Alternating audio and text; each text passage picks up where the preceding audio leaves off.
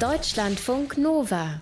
Grünstreifen. Wenn man im Netz nach Serienkillern sucht, dann landet man, ich finde, beunruhigend viele Treffer. Ted Bundy ist einer der berühmtesten Serienmörder der USA. Der soll mindestens 30 junge Frauen getötet haben. Wir müssen aber gar nicht so weit gucken. Joachim Gero Kroll, der Menschenfresser von Duisburg, hatte es ebenfalls auf junge Frauen abgesehen. Mindestens 14 soll er getötet und nicht nur das, auch noch gegessen haben. Das sind alles richtige Gruselgeschichten. Wenn wir mal ins Tierreich gucken, dann sind die Serienkeller dort sogar vergleichsweise niedlich, muss man sagen. Zum Beispiel die Weißschwanz-Präriehunde. Die sind Veganer, sie sind sehr sozial, sie kuscheln gerne. Und wie das alles mit dem Wort Serienkiller zusammengeht, das will ich jetzt besprechen mit unserem Tierexperten Dr. Mario Ludwig. Mario, bevor wir jetzt über das Serienkillen sprechen, erklär uns doch bitte mal, was das für Tiere sind, die Weißschwanz-Präriehunde und wer ihre Opfer sind auch. Ja, Steffi, das mache ich sehr gerne. Also Präriehunde, das ist so ein bisschen die nordamerikanische Version von unseren Murmeltieren. Das sind Tiere, ja, den Namen verdanken sie ihrem hundeartigen Gebell. Und sie leben in Prärien, sagt hier auch schon der Name, in nordamerikanischen Prärien. Dort leben sie in unterirdischen Kolonien.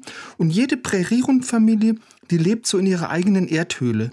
Aber im gleichen Gebiet, da lebt auch ihr Opfer. Und das ist das Wyoming-Ziesel. Das ist auch ein Erdhörnchen, das baut auch Erdhöhlen, aber das ist nur halb so groß wie ein Präriehund. Das heißt, es ist ihm körperlich ganz klar unterlegen. Jetzt gab es zweimal das Wort Erdhöhlen in deiner ersten Antwort. Das heißt, es gibt da irgendwie Ärger um den Lebensraum?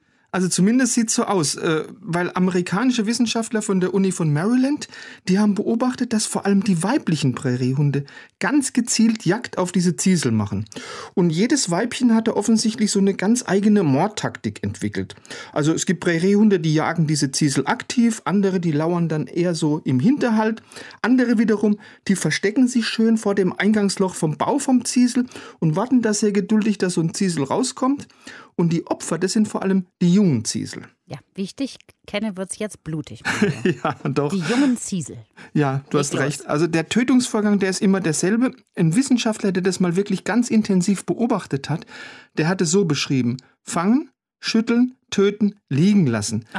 Das heißt, die Präriehunde, die fressen ihre Opfer nicht. Sie sind ja schließlich Veganer. Hm. Und direkt nach diesem aus menschlicher Sicht gesehen Morden, da gehen also diese weiblichen Präriehunde wieder ganz völlig ungerührt ihrem Alltagsgeschehen nach. Die grasen friedlich oder die spielen ganz liebevoll mit ihren Jungen. Da wir ja über Serienkiller sprechen, ist das offensichtlich was, was nicht selten vorkommt, sondern in relativer Regelmäßigkeit, oder? Nee, eigentlich nicht. Also die ah. amerikanischen ah. Wissenschaftler haben beobachtet, dass etwa ein Drittel aller Präriehundweibchen im Laufe seines Lebens mindestens ein Ziesel tötet. Das ist keine Serie. Aber es gab auch regelrechte Serienkiller. Also ein Weibchen hat mal in vier Jahren neun Ziesel getötet, ein anderes sechs Ziesel in fünf Jahren. Und es gab auch eine Rekordhalterin, das war ein Präriehund-Weibchen, das hat an einem Tag gleich sieben Ziesel getötet. Mhm. Und auffällig war, dass die Präriehunde besonders im Mai so richtig mordlüstern waren, weil Mai, das ist der Zeitraum, da verlassen die Zieseljungen zum ersten Mal ihren Bau und gehen auf Nahrungssuche. So, die Frage ist aber ja, warum machen die das? Warum töten die Präriehunde die Ziesel? Also die Wissenschaftler sagen, die Präriehundweibchen, die töten diese Ziesel aus Konkurrenzgründen. Das heißt, wenn weniger Ziesel da sind, wenn die beseitigt sind, dann bleibt einfach mehr Präriegras als Nahrung für die Präriehunde übrig. Glauben Sie das oder wissen Sie das schon? Also das ist noch eine These, aber die, diese These haben die Wissenschaftler mit so einem kleinen Experiment überprüft. Die haben einfach den Nachwuchs von so einem Killerweibchen mit denen von Präriehundweibchen verglichen, die keine Ziesel getötet haben. Und siehe da, die Killerweibchen, die hatten im Schnitt größere Würfe und die hatten auch generell eine größere Fitness. Also, weil ganz offenbar hat es bereits genügt, ein Ziesel im Territorium zu töten, damit die Präriehundmutter und ihr Nachwuchs einfach mehr Futter zur Verfügung hatten. Das heißt, Präriehundweibchen sind die einzigen pflanzenfressenden Säugetiere, die ihre Opfer nicht töten, um sie zu fressen, sondern einfach um Nahrungskonkurrenten auszuschalten. Da stellt sich aber schon die Frage, wenn das immer wieder vorkommt, mhm. warum denn dann die Ziesel nicht einfach sagen, okay, es reicht, es sind ja. genug für, von okay. uns draufgegangen, wir wechseln jetzt einfach mal das Gebiet und ziehen irgendwo hin, wo es keine Präriehunde gibt. Also das haben die Wissenschaftler auch noch nicht so ganz sicher rausgekriegt, aber es gibt eine Vermutung. Offensichtlich gehen die Ziesel einen Kompromiss ein, so eine Art Abwägung. Klar, die werden ab und an von den Präriehunden getötet, aber dafür bekommen sie auch einen indirekten Schutz von den Präriehunden.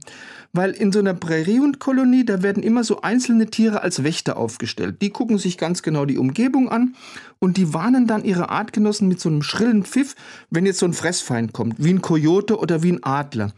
Und von dem Warnpfiff, da profitieren auch die Ziesel. Wenn die den hören, können die sich auch schnell in ihrem unterirdischen Bau in Sicherheit bringen. Und dieser Schutz, der scheint einfach den Zieseln wichtiger zu sein, als die Gefahr, die von einem Präriehund-Killerweibchen ausgeht. Eine merkwürdige Beziehung führen diese beiden Tierarten miteinander, oder? Der niedliche Weißschwanz-Präriehund, der ist nicht so harmlos und süß, wie er aussieht, sondern er ist ein Serienkiller. Zuweilen. Dr. Mario Ludwig hat ihn uns vorgestellt und auch seine Opfer, die Ziesel. Deutschlandfunk Nova. Grünstreifen.